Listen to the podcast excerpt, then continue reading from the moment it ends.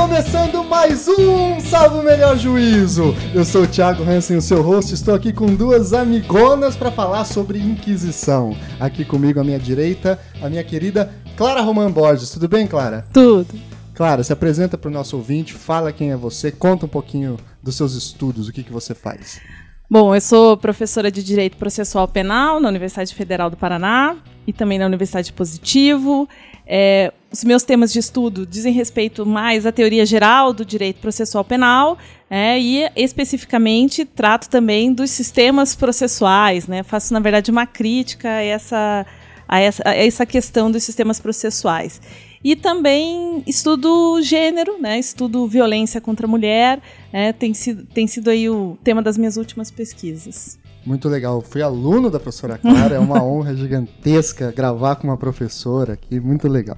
E aqui também comigo a minha amigona já de muitos anos aí, dona da risada mais engraçada de Curitiba, a Dani Araújo. Tudo bem, Dani? Olá, tudo bem? Tudo bem? Dani, vai ficar, vai ficar. Vai ficar melhor. Aos poucos. Dani, se apresenta para o nosso ouvinte aí, fala qual é a sua área de pesquisa, o seu histórico, enfim. Bom, eu sou, no momento, sou pesquisadora da CAPES, né, uma bolsa, e sou professora universitária. Estudo especificamente, eu já posso dizer que eu sou uma, estou me tornando uma especialista em história do direito colonial. Então, eu estudo, no primeiro momento, estudei na minha dissertação direito árabe, no período colonial, que me levou a estudar mais a parte institucional e normativa, e agora estou estudando as feiticeiras para fazer uma abordagem do período colonial brasileiro a partir do imaginário, da microhistória, de uma outra abordagem. É isso. Muito legal. A Dani ela está fazendo uma pesquisa incrível aí sobre as bruxas de Curitiba, né? e ela foi orientanda de doutorado sanduíche do Adriano Prosperi, né? Você vê que o negócio é chique. É chique. Tá cada vez aqui aumentando aqui, né? Muito bem. Então o tema de hoje a gente vai falar sobre Inquisição, né? Que a gente esquece muitas vezes que é um tema histórico-jurídico por excelência né? Enfim, Sim. a história trabalha com a Inquisição, o direito também trabalha com a Inquisição, mas nada melhor do que unir as duas coisas, né? E trabalhar a Inquisição sob uma perspectiva da história do direito. Então, para isso, a gente tem aqui a companhia tanto da Dani quanto da Clara, as duas inquisidoras da mesa do Salvo Melhor Juízo de hoje. Não, não. É... Tá louco. Não, não. Eu acho que eu tô mais pra ré. Mais pra ré? Mais pra ré. Eu também tô mais pra feiticeira. então tá, pessoal, antes da gente passar pra nossa vinhetinha sonora, aquele recadinho de sempre, curtam a página do Salvo Melhor Juízo no Facebook, é, mandem pra gente e-mails em contato salvomelhorjuízo.gmail.com e também temos o nosso Twitter e o nosso Instagram que vocês podem seguir lá, tá Nossa. certo? certo? Muito chique, né? Mil e uma redes sociais. Uma. Então vamos lá, pessoal, para esse tema da Inquisição.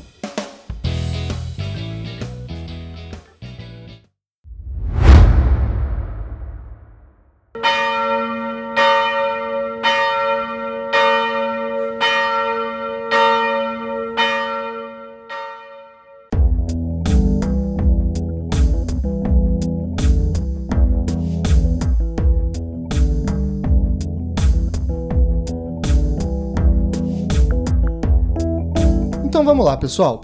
Inquisição. Esse talvez seja um dos temas mais mal compreendidos que nós temos, tanto é, no ensino básico de história, né? Espero que esteja mudando, faz tempo que eu não acompanho o cenário do ensino básico em história, mas sobretudo na, nas presenças de, de, de, produtos culturais, como filmes, livros, etc., que retratam uma Inquisição como um, um, uma instituição profundamente sanguinária, assassina, sádica, né, em que havia um desejo pessoal em maltratar os seus fiéis e assim por diante, com um objetivo político bastante claro, de contrapor a esse passado bravo, sádico, violento que é a Inquisição, para um novo sistema processual penal, que é o acusatório, que agora é muito mais racional, muito mais iluminista é, e assim por diante, né? Essa transição do inquisitório para o uhum. acusatório.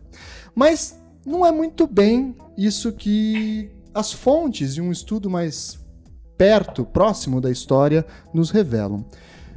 Dani, quando a gente fala em Inquisição, é possível usar essa expressão Inquisição de uma forma tão genérica ou, na verdade, existiram Inquisições? Bom, vamos lá. É, inquisições. Né?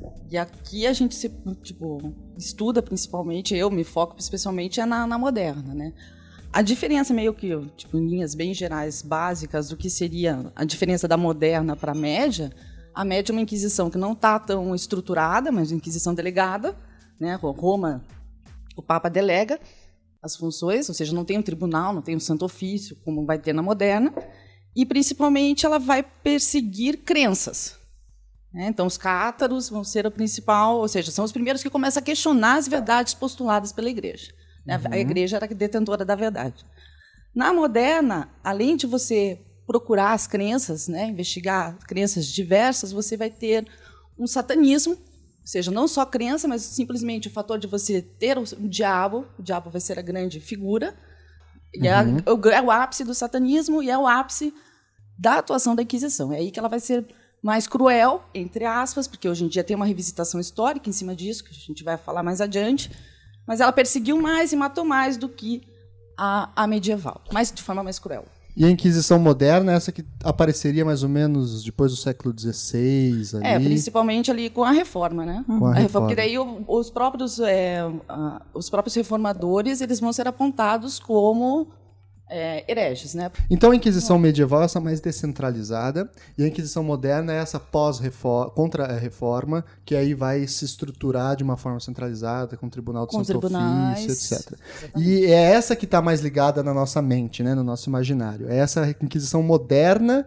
que é a mais violenta, que é o que a gente imagina, só que a gente projeta ela para o medieval. Exatamente. Né? A gente imagina Exatamente. que a Inquisição do século XVI é a Inquisição do século XIII por exemplo. E aqui já começam as primeiras confusões. E além disso, há uma diferença entre uma Inquisição católica e uma Inquisição protestante. Né? É, calvinista, luterana, enfim. Que a gente não vai focar aqui nessas diferenças tão específicas, mas só para mostrar como ela é muito mais complexa essa perspectiva. E também as inquisições se associavam com determinados reinos e territórios onde elas estavam uhum. vinculados. Por isso que a gente pode falar de uma inquisição italiana, que é diferente de uma Inquisição espanhola, que é diferente de uma Inquisição portuguesa, né?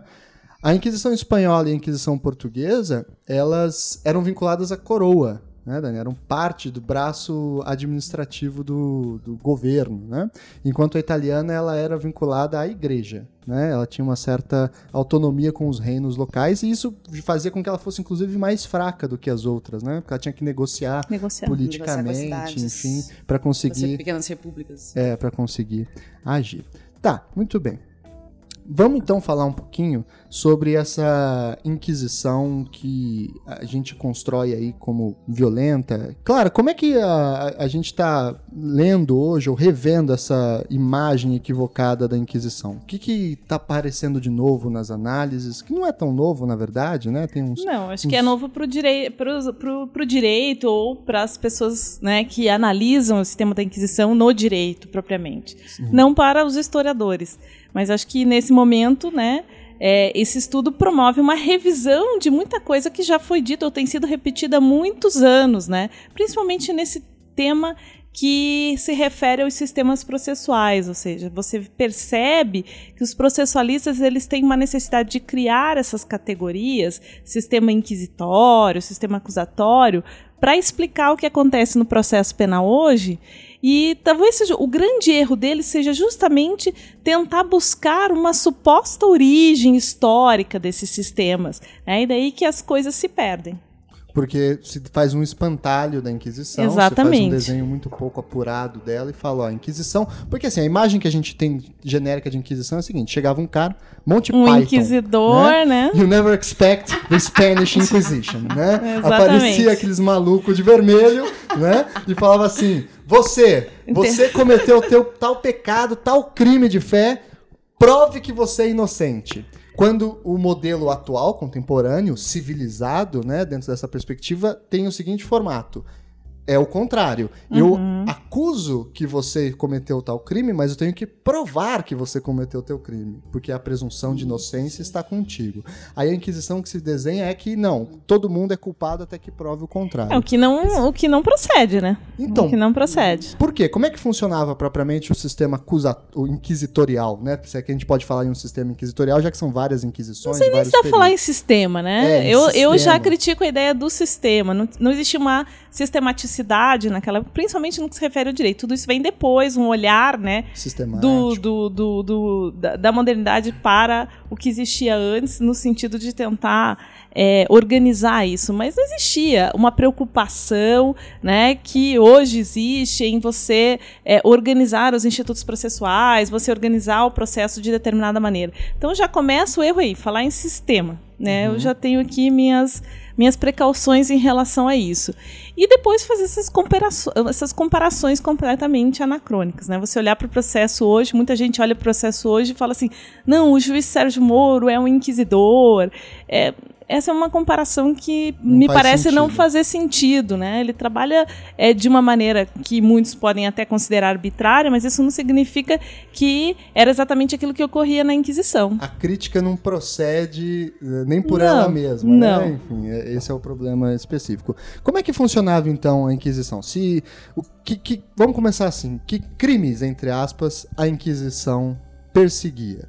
Quais eram os crimes mais comuns? Vamos primeiro partir assim é, dessa revisão bibliográfica de- da, da Uhum. Inquisição. Acho que é interessante você ver assim. Você tem uma historiografia do século XIX, né, principalmente romance histórico, né, que vai reforçar, tipo o Grande Inquisidor do Dostoiévski, que vai reforçar essa leitura liberal do XIX em cima da Inquisição.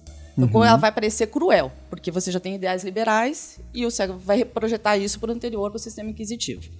Depois você vai ter ainda, e pior, né? Você vai pegar como ideias liberais para um período que não existia direito subjetivo. Sim. Né? Então fica complicado aí. Depois você tem uma historiografia marxista, que vai analisar, vai dizer que a Inquisição foi cruel em razão dos confiscos que a Inquisição fazia dos bens. Então ela vai dizer, olha, a historiografia marxista, agora do século XX, portuguesa principalmente, vai dizer, ó, foi cruel. E você ainda tem os críticos da época. Os próprios reformadores questionavam a Inquisição com relação às penas, justamente porque quer dizer como que a Inquisição, um uma, uma instituição que preserva a fé, atua pela violência. né? Então todo esse panorama vai dizer que ela foi cruel.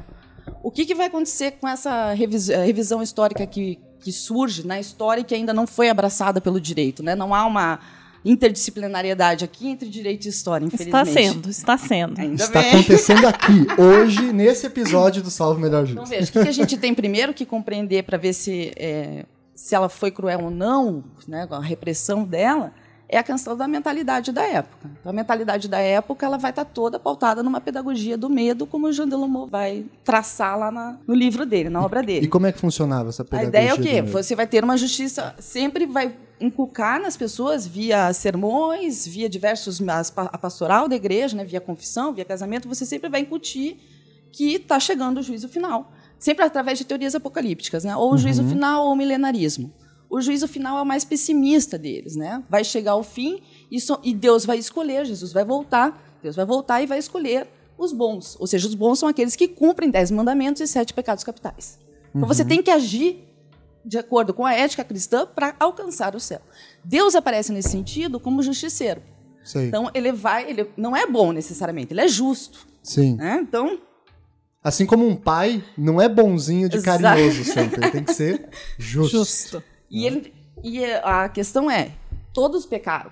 Né? Todos pecaram, o homem é um ser decadente, pa- pautado na ideia lá do Santo Agostinho. Sim, então todos merecem, aqueles que não foram escolhidos merecem uma punição. Então a ideia de punição como castigo vem aí dessa ideia de, do juízo final. É necessário punir porque vocês pecaram. Tá. né? Então essa mentalidade ela vai se refletir na Inquisição e por consequência no seu regulamento. Né? Então o que, que vai acontecer nessa mentalidade do regulamento? Os próprios inquisidores, diante dessa pedagogia do medo que existia em toda a população, por uma história das mentalidades, vamos aqui, né? existia tanto no padre como no povo, Uhum. a missão da Inquisição é salvar vidas, né? Salvar a, a fé As católica, almas, as né? almas, né? Salvar as almas, principalmente defendendo o dogma, né? Os dogmas da igreja, a salvação.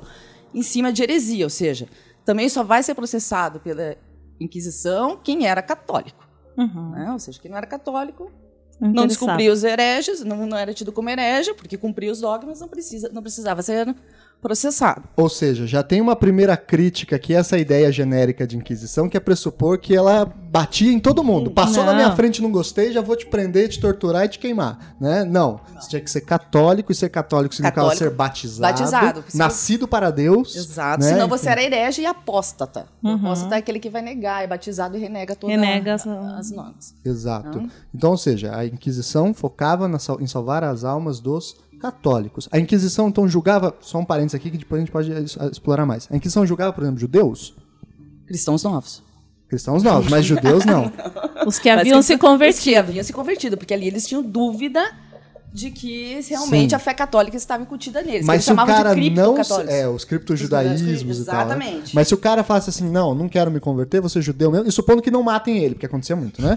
Supondo que ele sobrevivesse, você tava Que na. ele conseguisse. É, que ele conseguisse, né? Então, se ele cometesse um, um pecado da luxúria, alguma coisa assim, ou algum, que desrespeitasse algum dogma cristão, ele não. Não. Não, Não me tinha que- pertence. tinha que ser Ou batizado, seja, tinha que ser. A área de atuação da Inquisição já começa a diminuir nesse Uhum. ponto. Ela já não é aquele monstro Leviatã que a gente está imaginando. O que mais? Então você tem primeiro essa mentalidade da época, daí você vai ter essa mentalidade inquisitorial. Dentro dessa pedagogia do medo, né, dentro da, desculpe, dessa mentalidade do medo que, que existia na época, a Inquisição está ali para salvar, né, para salvar as almas. Então ela vai fazer toda, toda a sua propaganda, a gente pode pensar nela a partir do lema dela, né, que é a justiça e misericórdia.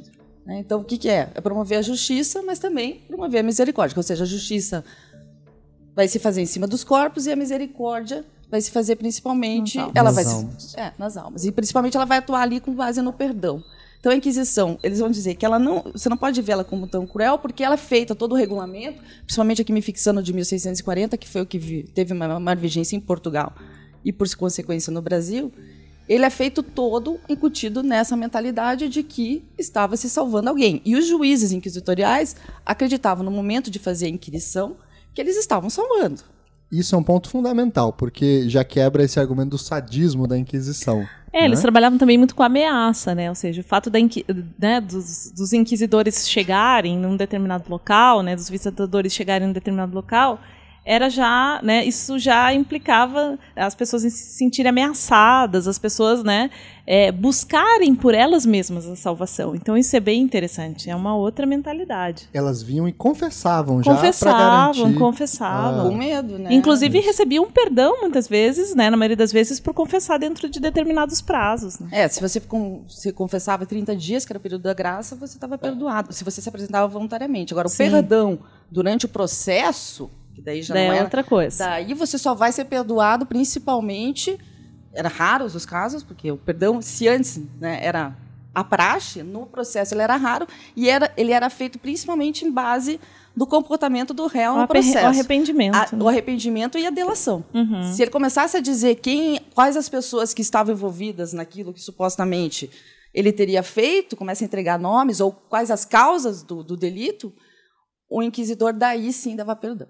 Tá. Mas antes disso, Mas então, voltando, quais eram os crimes de fé que eles, você podia cometer para ser julgado pela Inquisição? Era desrespeitar os pecados, sete pecados capitais ou os dogmas da igreja. Isso vai de tudo, né? Vai de, pode atingir várias coisas. Então não eram tipos penais fechados, digamos assim. Não, não era. né? Eram bem abertos, Uhum. podiam ser interpretados de várias formas. Ok. Então vamos supor que eu sou um pecador, ok? Eu estou lá um... Supor? que eu sou um sacrossanto homem aqui. É, vamos supor aceitando essa mentira de que eu sou um pecador, só que um pecador grave, né? Um pecadorzão e vou ser e, e a Inquisição chegou na minha vila, né? Porque ela visitava as vilas e tal, e ela chegou na minha vila. O que, como é que eu saberia como eu teria que me comportar? O que, que ia acontecer comigo? O que, que eu tinha que fazer para resolver o meu problema com meus pecados, para eu me salvar, para garantir a minha alma? Co- Como funcionava o rito, digamos assim, o trâmite da, da Inquisição?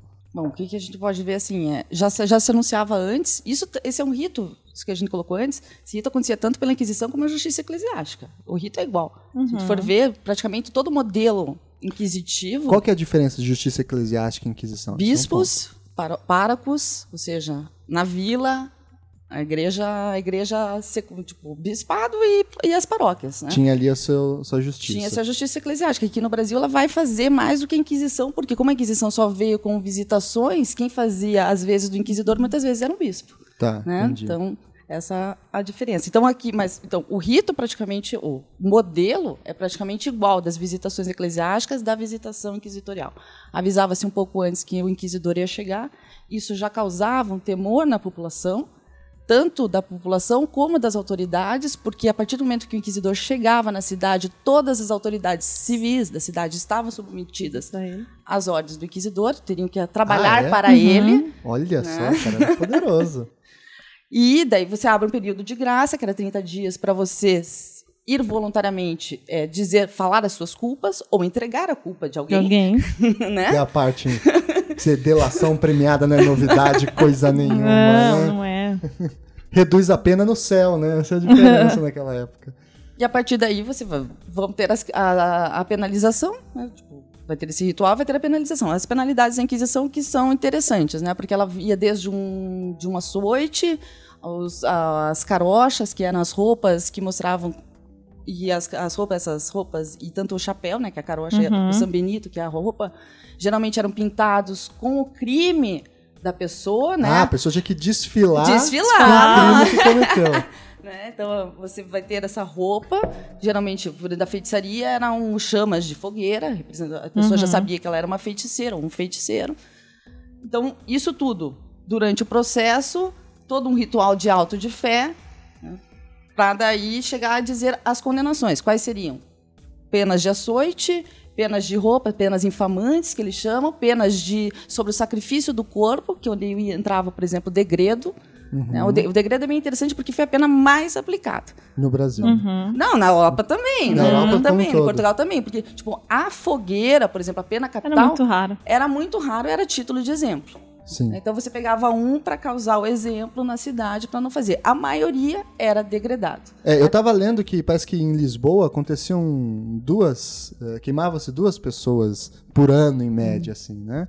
E, mas mesmo assim, imagina o desespero que dá em você em saber que duas vezes por ano você é, no Brasil não se queimou ninguém. É, não, não houve. Isso fique é. claro, assim, né? Porque as pessoas ficam imaginando que isso também acontecia aqui. É, não... Não, nem houve propriamente inquisição no Brasil. Não. Né? Houve visitações inquisitoriais, que é algo bem diferente. E a última pena daí seria excomunhão.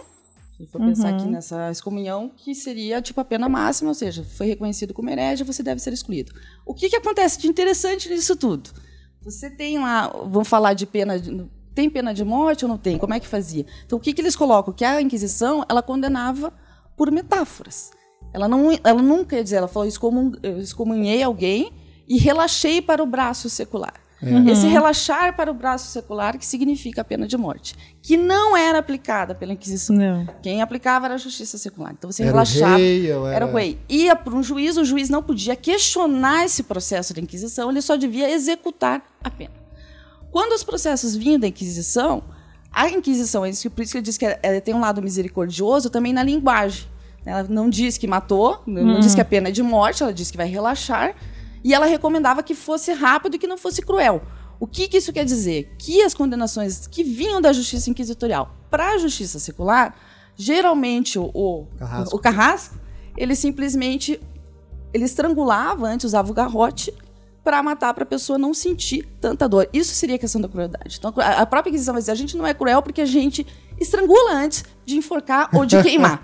principalmente uhum. de queimar. Enquanto que a justiça secular, que aí que está o argumento dizendo que a justiça secular era mais cruel do que a justiça inquisitorial, ela queimava direto. Direto. Quando era, por exemplo, um crime de lesa majestade, não, crime né? de feitiçaria. Se eu fosse condenada pela Inquisição, antes de eu morrer, eu ia ser é. Esgarroteada ia, ia para a fogueira. Se eu fosse condenada pela justiça secular, eu ia direto para a fogueira. E na França, por exemplo, eles queimavam junto o processo judicial. Ah, é? Uhum, para não sobrar nada não. de um herege. Nem seja memória, nem nada. nada. Olha só, porque, não, quando eu respeitava o rei, isso é muito interessante. Era muito pior do que sim, respeitar Deus. Sim. Né? O, o Damian é que... lá do Vigiário e Punido do Michel Foucault, que o cara é estraçalhado, cada um dos meus vai para um lado, A morte era muito quente. mais dolorosa. É, era porque a ideia da igreja, na verdade, é a purificação, não é a morte em si.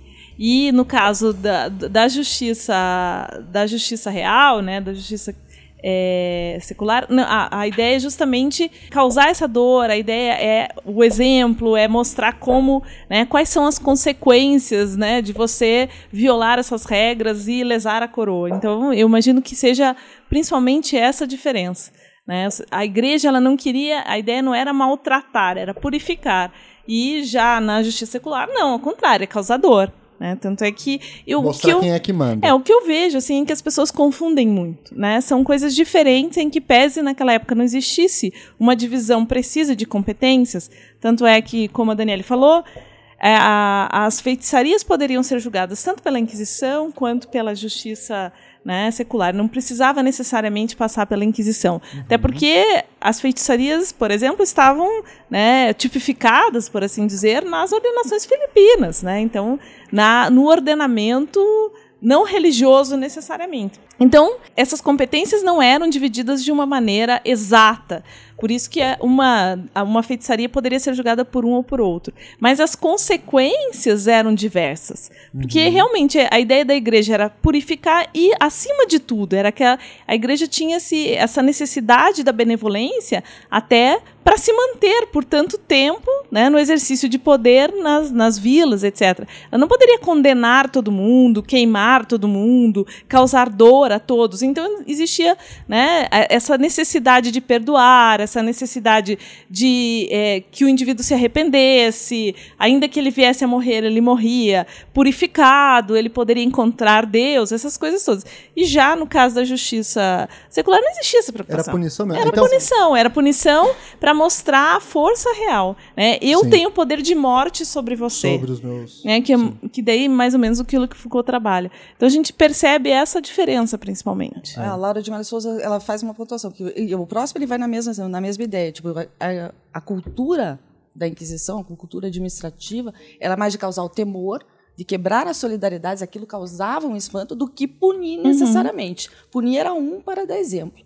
Mas o que, então, ela causava medo na população, tanto por punir, mas punia pouco com relação à fogueira, mas punia muito com relação a degredos, uhum. que também é tão doído quanto. Talvez mais. Mais, né? porque você afasta a pessoa da família. Você... Ela é morte civil, é né? É morte civil. É morte civil. Sim. Então, para Laura de Melo Souza e para o próximo, então, a cultura da, da Inquisição seria mais de causar temor do que ser cruel com relação à punição em cima dos corpos. Sim. Era mais para exemplificar mesmo. É, isso é muito curioso quando a gente para para pensar, né? Que no fim das contas, assim, é, é, é, uma sacanagem quase falar isso, porque a gente chegaria a duas conclusões: que um, a Inquisição não matou ninguém, quem matava era o rei, uhum. né? A pedida da Inquisição, ou melhor, sugerido pela Inquisição, ele matava-se o rei, porque fala assim, não, ele está excomungado, por exemplo, ou seja, ele não pertence mais a essa comunidade, e ele é um grande pecador. Uhum. E você, rei, o que, que você vai fazer com esse cara? Né? Então aí é, é, ele que acabava executando. Então a Inquisição tinha esse caráter meio pedagógico de proteger uma comunidade, um grupo de uhum. pessoas, e garantir com que esse grupo ascendesse ao céu no juízo final. Sim, né? Ou seja, garantir as virtudes, o cultivo da ética cristã, etc. E a Inquisição era um instrumento e isso é muito curioso da gente falar hoje, era um instrumento para garantir o acesso ao céu, né? Enquanto Sim. a justiça secular não, era para garantir o poder na terra. Sim, a soberania né? do rei. É, a mais assim, a justiça secular que ela se preocupava, se a gente for pensar na, nas implicações da coisa, era manter, porque quem controlava a consciência era a igreja. Então, a igreja. manter a consciência, ou seja, eu, vou, eu tenho que manter a éticas e as virtudes católicas. Né? Então, eu vou ajudar você, igreja, a repreender. Você tem um regulamento específico, mas eu também posso punir aqueles que vão contra as, os sete pecados e os dez mandamentos. E deixa eu perguntar, tinha algum controle é, nessas punições? Ou o inquisidor não ia com a cara do, do, do fiel que estava ali na frente dele e fazia o que ele bem quisesse? Ou tinha um, um rito, não, havia um tinha. controle, é. era ordenado, o cara tinha limites de ação? Ou ele era um poderoso fazer o que bem quisesse? Como Esse é, é mais um fator que diz que ela não foi tão cruel se a gente for pensar. Porque se você for olhar, por exemplo, o regulamento de 1640, ele é extremamente detalhado com relação à tortura, com relação às inquisições. Os outros livros na Inquisição italiana, por exemplo, você vai ter manuais inquisitoriais também dizendo, olha, você só pode condenar se tiver um exame de corpo de delito, dizendo que ela realmente é uma feiticeira, vamos supor. Então, a cúpula, ou seja, o ordenamento, o modelo normativo impunha limites regulamentava bem o que deveria, o que não, até colocava as perguntas que deveriam ser feitas. Ah, é? Só que daí o que, que acontece, por exemplo, daí tanto o Mandrou como o Próspero colocam, é que o inquisidor, no momento da inquirição, ele era movido por um ódio, mas não um ódio pessoal, um ódio profissional, porque a missão dele era garantir as almas na Terra. Então ele tem um certo ódio porque aquela pessoa não está cumprindo os mandamentos. Então há um ódio profissional, não pessoal. Ele olhava pra pessoa e se é que é possível separar esse público e privado aí, né? Ele olhava pro cara e falava assim, ó, meu amigo, é capaz que eu vá pro inferno por sua causa, né? Então tinha era essa E dependia até a ascensão dele dentro da Inquisição, ele tinha que fazer as arguições de uma forma que conseguisse as confissões. Sim, porque se a gente fizer Então é uma... todo um. É porque a condenação ela tinha que ser legitimada por todas essas provas, né? Ela não poderia jamais acontecer é, por pura paixão do inquisidor. Essa necessidade que eles têm, até aí que eu pontuo e acredito que seja bastante interessante, esse cuidado que eles têm com a prova, eles produziam muita prova, mas muita prova.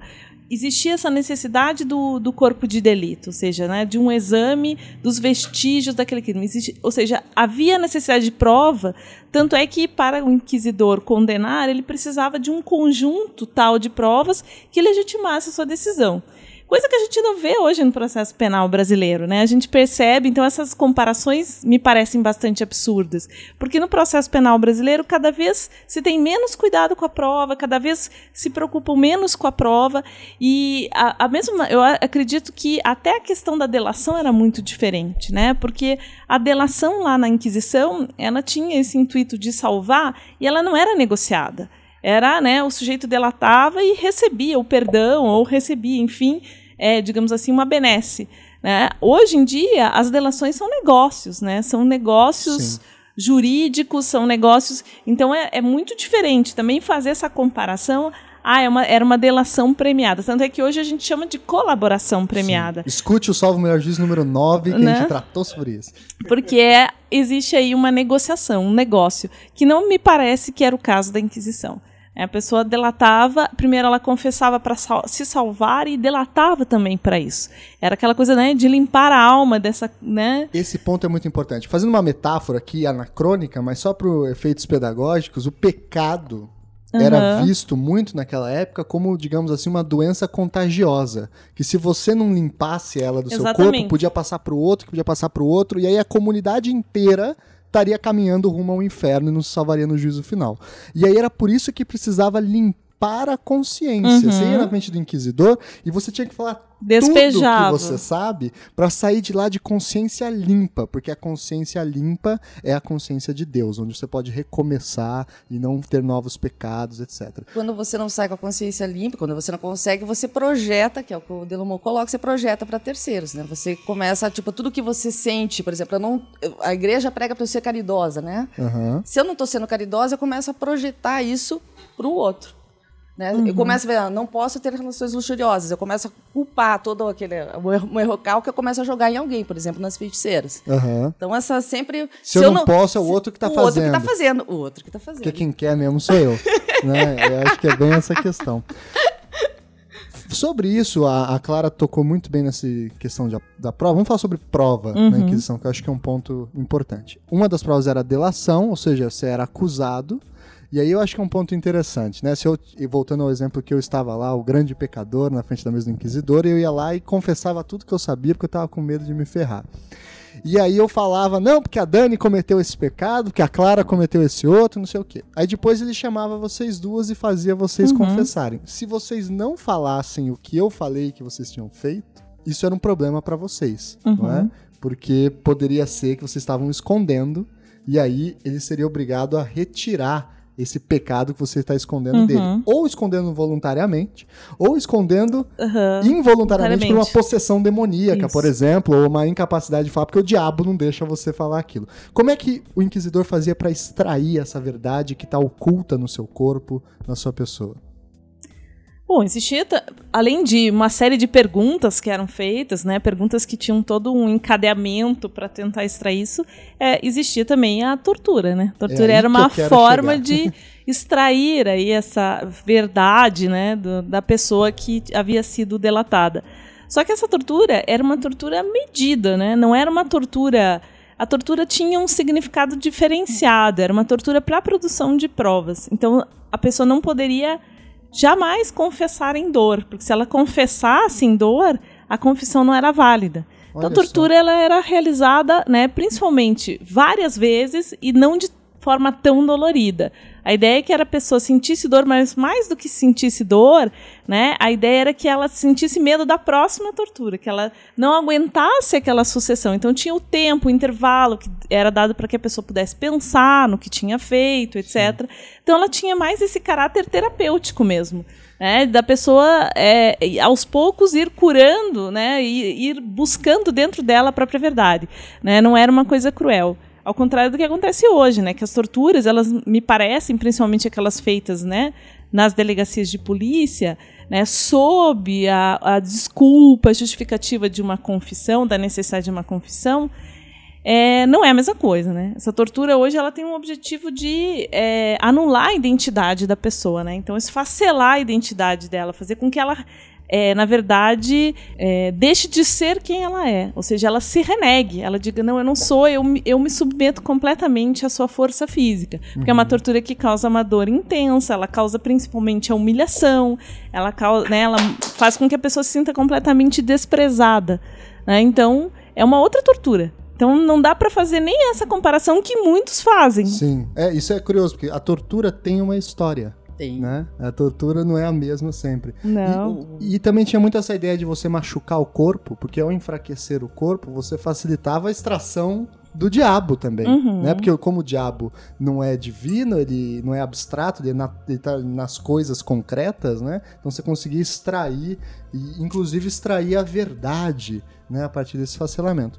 E havia também um método de de provas aqui, acho que é bem interessante também, que inclui o porquê que a tortura era encarada desse jeito, que era as outras é, provas, por exemplo, de ordalhas, né? As provas que eram feitas ande numa num, num caminho que está pegando fogo e enfaixa o seu pé. Se em duas semanas o teu pé não apodrecer, é porque você está com a verdade, porque Deus jamais permitiria que em nome dele você queimasse o seu pé e porque jamais seria capaz de punir alguém inocente, etc. A verdade era muito naturalista, era um reflexo da natureza mais do que um produto da consciência, não é, Dani? Sim, e assim, apesar que as ordalhas elas foram usadas mais pela Inquisição medieval. No período né? anterior. No período né? anterior. Aqui já vai direto. Aqui nem tem, né?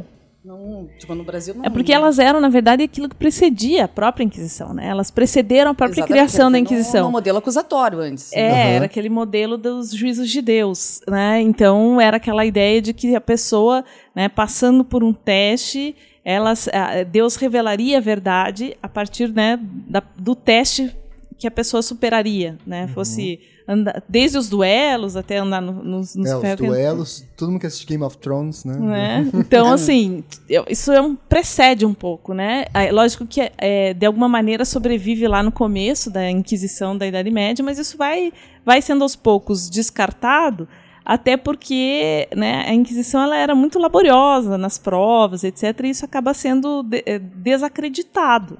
Porque parece muito bobinho até para eles, no fim Portugal vai usar muito o potro e a. Como é que é o nome? Polé. Hum. Então, tipo, que que é esse? É, o potro é você ficar no cavalete, né? E daí vai te esticar com, uhum. a, com vai puxar com as cordas, vai começar a puxar que daí é a tortura, corpo, né? né? É tipo é Pilates hoje. É, e além de é tipo Pilates. E a polé você vai ser amarrado e vai ser vão te erguer vão te com uma rodana, né? Então hum. vai ser isso. Agora, o que é interessante da, da tortura como meio eh, da confissão, da tortura para você chegar à confissão, no regulamento, por exemplo, de Portugal, é, você vai ter todo um procedimento para chegar nela, ou seja, não, antes de acontecer, você vai admoestar, você vai fazer exames de consciência, eram três reuniões antes, ou seja, você ficava preso, e até aí muda o critério da prisão. Uhum. A prisão da Inquisição é diferente da prisão secular. A prisão da Inquisição você tem que ficar sozinho, sozinho. numa cela para você refletir o, o, os seus pecados. Uhum. A primeira reunião acontecia, né? Você ficou preso 10 dias que você está preso, eles vão te chamar para te perguntar a tua qualificação e por que, que você estava preso. Né? Passou um mês, eles vão te chamar de volta, eles, você ficou sozinho numa cela lá, devagando, pensando. Passou um mês, você vai ser chamado de volta, eles vão questionar as tuas culpas. Um mês e um dia, um mês e dez dias, eles vão falar da delação. Então você tem esses três procedimentos para você confessar. Não confessou, eu vou te mandar para a tortura. Vai sair uma sentença, tem uma sentença de tortura, tortura. que vai ter até apelação. Você pode Olha até apelar. É. Ah, Então você vai ter uma sentença de Meu tortura. ator não foi o suficiente, por isso que eu não falei. Então você vai lá, vai, ser, vai para tortura. E na tortura o que, que vai acontecer? Vai estar presente autoridades, estou falando aqui de Portugal, que é o que eu conheço melhor, né? Vão estar presentes autoridades, principalmente médico, para analisar Sim, o corpo. era necessário. né? Se Pra ver- aguenta, não pode sentir tanta. Se confessa em dor. Né? Exatamente. E ali o cartorário, que eu achei interessante, que isso está no regulamento até. Tá lá, o cartorário deveria anunciar ao réu que se ele quebrasse uma perna, se ele morresse, a culpa era dele. Por quê? Porque ele voluntariamente não quis dizer a verdade. Olha só, voluntariamente. então. Voluntariamente. A culpa é da vítima. Então, para a Inquisição, nesse sentido. E morria muita gente na tortura? Ou por ela ser tão controlada Na assim? justiça secular, vamos, tipo, analisando, a justiça secular quase não usou tortura. No Brasil usaram muito pouco tortura. É. Em Portugal, você tem um aumento de tortura no século XVIII, que é interessante, porque é bem o período já que você começa a ter ideia iluminista, você começa a ter razão e vai ser onde vai aumentar a tortura no século XVIII, principalmente por causa da ideia do diabo e depois por causa da ideia da medicina. Então, você sai de um discurso médico para recriminar, por exemplo, feiticeiras, para depois entrar num, você sai do discurso religioso para entrar no discurso médico. Que é a questão do curandeirismo. Curanderismo, é, exatamente. Daí, Entendi. questão, a mulher ser a feiticeira por ser histérica, né? Você começa a mudar os argumentos. Os argumentos. E é bem o século XVIII que vai acontecer em Portugal. Então você tem um aumento de tortura em razão do discurso religioso do diabo, e depois você vai ter um aumento de tortura em razão do discurso médico, que o Pombal tenta implantar, porque é a ideia do iluminismo que está chegando em Portugal. Você começa a recriminar principalmente curandeiros, porque usava as mesmas técnicas da medicina ainda. Você não tem uma medicina ainda na autonomia, você ainda tem uma medicina em cima dos fluidos, Aham. né, dos humores. Dos humores. Os humores. né? Então, e que era o que os médicos usavam, porque até então a medicina não tinha essas hipóteses, né? a anatomia não a anatomia não estava desenvolvida. Então, o, o saber era muito parecido do curandeiro e do médico. Como o discurso médico de ciência está se co- consolidando, eu tenho que simplesmente criminalizar Quebrar mais ainda os curandeiros. E daí eu começo a torturar curadores. Exatamente. uso, uso ilegal de profissão, né? Não quer? É, Começa a aparecer Sim, aí porque tipo para coisa, o né? curandeirismo, você, para poder exercer de forma é, oficial, você tinha que ter uma autorização do rei. Sim, e aí nós né? estamos passando do 18 pro 19 já. 18 para 19. já. né? Acontece a mesma coisa com os advogados, né? Um camarada meu, William, eu nem sei se ele vai escutar, porque afinal ele é chileno, mas ele fez uma pesquisa sobre os legoleios, que eram os rábulas na Colômbia e na. Venezuela, Uhum. que eles tinham um papel fundamental naquela sociedade na passagem do 18 para o 19, e como com a independência e a formação do Estado Nacional nessas regiões, eles começam a expulsar os legoleios, proibir, criminalizar, enfim, e aí surge o crime de uso ilegal de profissão e tal, na Venezuela e na Colômbia. Que É, interessante. bem legal. E deixa eu perguntar uma outra coisa. Sobre os livros é, inquisitoriais, os manuais inquisitoriais. A gente escuta muito falar daquele Maleus Maleficarum, né? O martelo das bruxas e tal. Qual é que é disso daí? Eles usavam mesmo ou isso daí é uma criação depois moderna, é uma leitura posterior para, enfim, fazer o fantasma da Inquisição? Quais eram os manuais que circulavam e o que, que falavam esses manuais? Vocês sabem? Olha, em Portugal ele circulou muito pouco. É. Ele circulou, mas muito pouco. Qual que é a grande... Por que, que ele é tão famoso, esse manual de feitiçaria, né? de- Desses dois. O martelo das O bruxas. Martelo das Bruxas. Por quê? Porque ele foi o primeiro a colocar com, no manual, foi o primeiro a inserir no manual o conceito cumulativo, por exemplo, vamos supor aqui na feitiçaria, dizer que é era uma heresia em razão do dano que causava, mas em razão de uma crença, né? em razão de acreditar no diabo.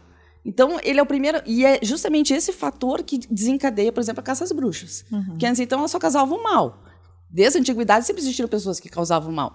Só que agora elas causavam mal porque elas fizeram pacto com o diabo. Então o é diabo isso. está solta na nossa E comunidade. as feiticeiras são, por exemplo, os agentes do diabo. Então você vai aumentar a criminalização em cima disso. Ele é o primeiro código, o primeiro manual a colocar a questão do diabo e daí criar essa, essa, essa, essa caça. E é o primeiro manual a fazer uma equivalência da mulher como feitiçaria. Isso é muito interessante. Então ele é o né? primeiro de todos a fazer isso. O padre, quando juntava umas ervas, fazia uma mesinha, misturava problema. uns líquidos e, e- e curava uma pessoa, milagreiro, santo nele. Né? Agora a mulher, quando fazia os mesmos procedimentos. Aí os médicos atuavam diabo, dessa maneira bruxaria. lá, muito na tentativa, né? Mas eles nunca eram punidos. Sim, mas as mulheres aí, se tivessem sucesso, eram bruxas, se tivesse azar, não conseguissem salvar a pessoa, mais bruxa ainda. E aí virava assassina, inclusive. né? Só que assim, tipo, o Cleo Malus, ele, em Portugal ele é pouco lido, ele circula muito pouco e ele é, tipo, lido à luz da patrística e da escolástica. Ou seja, ele perde os elementos fantasiosos. Agora, ele é muito usado, por exemplo, nas inquisições da França e da Alemanha. Ah, Entendi. então, por isso que muitos dizem que vai aumentar a caça lá, e é lá onde se matam mais, primeiro na França, depois na Alemanha, depois na Suíça, depois na Holanda. Então, por quê? Porque você vai perseguir mais em cima desse conceito da demonologia, da ciência do outro, né, da ciência do diabo, vai vai em cima desse conceito, as autoridades em cima desse conceito vão promover a feitiçaria e vão recriminar. É, porque pelo que você fala, então parece que o Maléus Maleficaram foi um livro que depois foi relido, então, eventualmente pelos reformados, pelos, pelos protestantes, né? Porque eles atuaram na Holanda, na Alemanha, na Suíça calvinista, por exemplo, e, e no mundo católico talvez eram... E, e você sabe quais eram os manuais que circulavam Sim. mais aqui? Primeiro, ai, sempre esqueço, o nome dele é difícil de falar, o Navarro Alzapueta. Alzapueta. Esse foi o mais lido. Parece nome de tequila, não parece? Ah, esse Alzapueta. foi- Ó, Fica a dica de marketing grande, aí. foi grande inquisidor. El diabo es aqui. Esse foi bastante lido, principalmente na, tanto em Portugal como na, na, na Espanha. E o outro é do Martim Del Rio. Esse lido intensamente mesmo em Portugal e depois vai cair no ostracismo com o Pombal. O Pombal vai dizer que não pode mais ser lido esse livro porque isso é um atraso diante das, dos países iluminados como a França, né? Então, Entendi. ele cai no ostracismo. Mas o Martin Del Rio é o mais usado de todos em Portugal, principalmente. Entendi. E por consequência Brasil. No Brasil, aqui, na- aqui em Curitiba, o Martin Del Rio, nesse processo que eu analiso, ele é citado. Ah, é? Aham. Ou seja, circula o pensamento Circulou. erudito Sim. ali. Circulou. Legal, muito legal. E sobre a questão da, das mulheres, estou com, com duas mulheres que estudam muito gênero, tem, tem uma pesquisa muito interessante nisso. É, é, a gente não pode cometer o anacronismo de falar que a Inquisição era machista ou que o mundo medieval era machista, porque senão a gente está, enfim, projetando uma categoria contemporânea para lá e não vai ajudar a explicar nada. Por que, que as mulheres é que eram as. Eram, primeiro, as maiores vítimas da Inquisição? E dois, se eram, por quê? Então, primeiro, não é machista, mas é misógino. Sim, eu acho que essa é uma, é uma diferença interessante que a gente né? tem Então, que estabelecer. Você, a primeira, tipo, a grande questão é, vamos pensar aqui na questão da misoginia, que era naturalizada, ou seja, era uma coisa pacífica, tipo, toda a mulher devia ser submissa. Primeiro, o grande até interessante que os autores colocam, que o Aristóteles foi o primeiro a colocar a mulher do- no polo negativo, né? Então ele teria sido o primeiro antropólogo da história e ele vai dizer todos os polos por causa, da estrutura racional da época, todas as, as qualidades positivas estavam no homem e a negativa na mulher, em razão da fisionomia dela, da biologia, do sexo dela. Enquanto depois vai vir a igreja, vai tomar essa ideia do Aristóteles e vai incorporar ainda mais a ideia católica, ou seja, ou seja, a mulher, a Eva, principalmente, né, botou em tentação. Sim. Então a mulher também ela tem os vícios por causa do corpo e por causa da sua alma. Ela nunca é a imagem e semelhança do homem, É. da- do de Deus, né? Por isso que ela não podia mostrar o rosto, Exato, né? por Tinha isso que vai andar usar o com véu, um véu, véu. porque Véu. ela não tinha a cara de Deus, né? É uma cara da tentação, que era o que.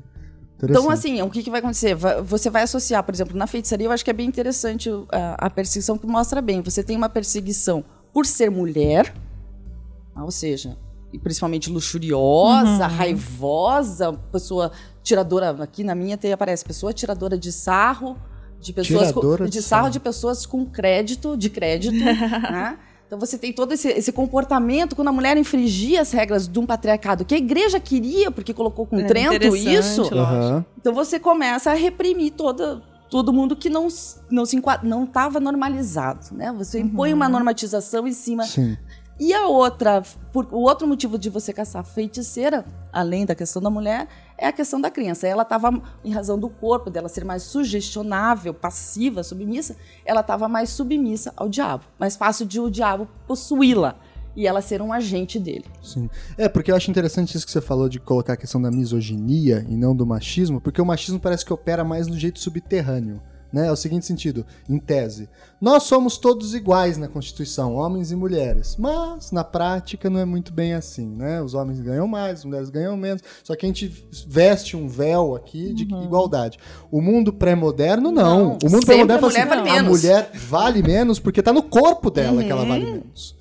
É, ela é fisicamente menos forte ela que o homem. Ela foi criada para valer menos. É, o próprio São Tomás de Aquino, eu falo isso em, em, em sala, eu sempre tenho que falar, pessoal, tirem as armas do machismo, porque senão a gente não entra na cabeça do São Tomás de Aquino, né? ele não, fala, porque ele fala assim, olha, para que que serve a mulher?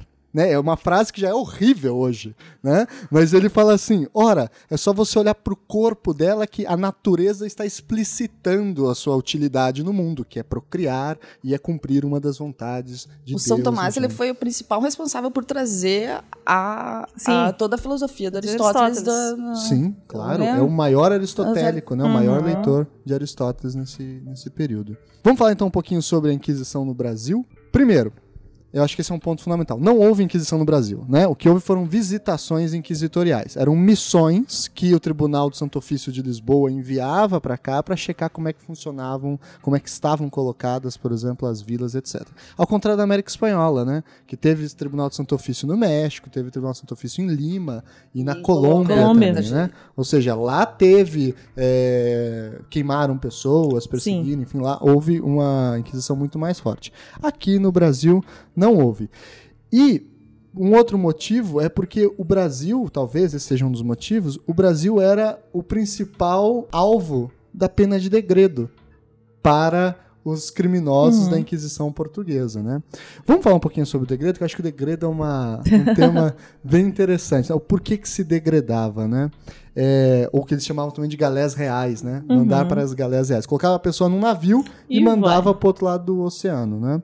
É, que aí tem uma discussão que a própria Laura de Mello Souza traz, o Jacques Legoff também fala, que o degredo ele funcionava como uma espécie de purgatório. Uhum. A, a, travessia oceânica machucava tanto o corpo, corpo, da pessoa, porque, poxa, uma viagem durava três meses, você tomava água podre, comia porcaria, né? Passava mal, podia morrer com muitas chances de morrer durante a viagem. Se você chegasse do outro lado, seu corpo estava tão surrado que estava quase sem pecados, podia começar uma vida nova ali, né? E muita gente vem em degredo aqui para o Brasil. Então, eu acho que é interessante a gente falar isso porque há uma certa historiografia ou uma sensação de vira-lata no Brasil que diz assim: Desde o começo, o Brasil foi colonizado só por criminoso, bandido, enfim, todo tipo de prostitutas, etc., com um olhar pejorativo uhum. para falar que o ninho do Brasil é um ninho que já está podre. podre. Mas na verdade eram o quê? Eram pessoas perseguidas pela Inquisição. Era, era mais ou menos qualquer um de nós hoje em dia, né? Como qualquer um de nós, não muito diferente, porque ser um pecador, um criminoso lá não era muito difícil. Uhum. Né? Então, acho que esse é um ponto interessante. O interessante disso aí do degredo, principalmente, é ele geralmente caía é uma pena que eles chamam vil, né? Então, uhum. ou seja, caía geralmente sobre mulheres para fazer, para vir porque faltava mulher aqui no aqui Brasil, no Brasil. né? Uhum. Então você mandava mulheres e você mandava homens para trabalhar em galé, nas galés. Agora, o que eu quero dizer com isso? Que geralmente pessoas de mais posse não vinha degradada. Sim. Ah, vinha daí, se quisesse vir, vinha como colono e teria uma mentalidade tão é, desvirtuada, porque, como a Laura de Mello Souza mostra, tem diversos processos de inquisição contra senhores Sim. aqui do Brasil. Uhum. Porque não conseguiam cumprir aquelas virtudes cristãs. É, cristas né? Então.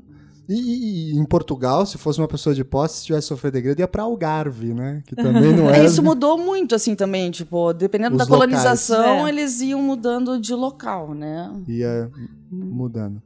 O... E quando a visitação inquisitorial vinha para cá, Quais eram os principais crimes de fé que eles encontravam aqui? Aqui acho que o primeiro ponto é diferenciar duas coisas: crime de fé e crime de costume. Uhum. Né? É, primeiro, quais são as diferenças entre essas duas coisas? Porque se a gente for ver as ordenações filipinas ou a própria Inquisição, ela vai estar tá lá sempre garantindo a fé católica. Né? Seja por uhum. meio de dogmas, seja por meio de, da prática, das liturgias. Então, o que, que vai acontecer? Para você se mostrar que você era um fiel, você tinha principalmente que participar de rituais. Sim. Né? É o exteriorismo que, ela, que é classificado o, o- Não era ser bonzinho de verdade, Não, era ser não. batizado, ir pra missa, pagar o dízimo. né? Podia ser o capeta dentro de casa, mas se cumprisse os Só que daí o rituais... que, que vai acontecer aqui? O que, que eles vão ver bastante no Brasil é a questão de, de desvio de costume. Né? Tipo, questão, por exemplo, de, de sodomia vai ser uma das mais perseguidas no Brasil. Ou seja, o cara era um cristão certinho, Mas. Uhum. mas era sodomita. Sodomita. Então, isso aí vai perseguir. Até uma das justificativas que dão é questão de, da falta de mulher, a falta de homem, que você não poderia juntar, fazer casais no mesmo sexo, porque você não estaria colonizando, povoando o Brasil.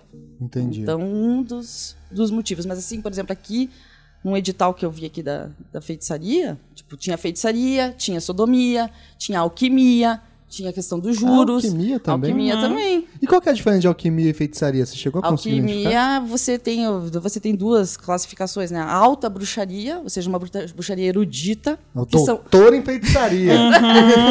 doutor em sacanagem.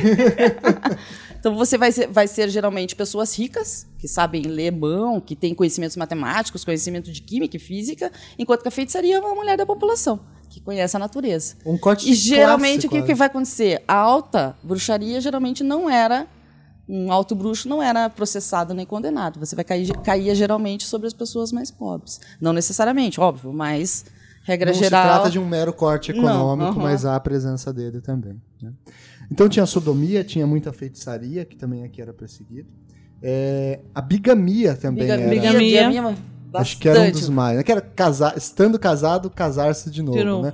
E aqui eu acho que é um, um crime de fé bem interessante, porque é um pecado contra Deus. Uhum. Né? E, e aí mostra bem a caráter da, da Inquisição. Ela não vinha punir a pessoa especificamente, ela não tinha esse desejo de maltratar a pessoa ou punir só a pessoa, né?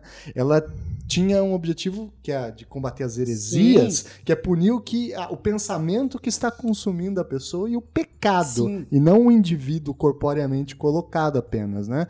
Então, punir a bigamia era punir o desrespeito a um contrato com Deus. Que você Uhum. Sim. jura estar casado com a mesma mulher, enfim, o resto E da é engraçado isso no Brasil, que deu, deu para ver até lá no, no arquivo do Vaticano, tinha muita consulta dos padres, dos bispos do Brasil, pedindo, por exemplo, para aceitar uma bigamia ou para, tipo, relaxar o- os requisitos do casamento diante da situação aqui no Brasil, que era outra, que faltava mulher, que faltava homem, então as pessoas Tipo, tinha muita magia em cima disso também, porque o homem saía para uma luta, que eu ia para o interior do Brasil, não voltava. É. O que, que a moça fazia? Eu preciso saber se ele vai voltar ou não, senão eu preciso casar. Casava-se de novo, Casava-se aí o de cara novo. voltava.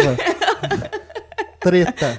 Então, daí todo vai ter toda essa. eh, os, os padres e os bispos do Brasil vão fazer muita consulta. Daí a Inquisição Romana, que até me surpreendeu, achei que ia fazer mais para a Inquisição Portuguesa, porque estava vinculada à Inquisição Portuguesa, mas fez consultas à Inquisição Romana pedindo para analisar essa questão dos expulsais, dos relaxamentos de casamento, com a questão da bigamia no Brasil.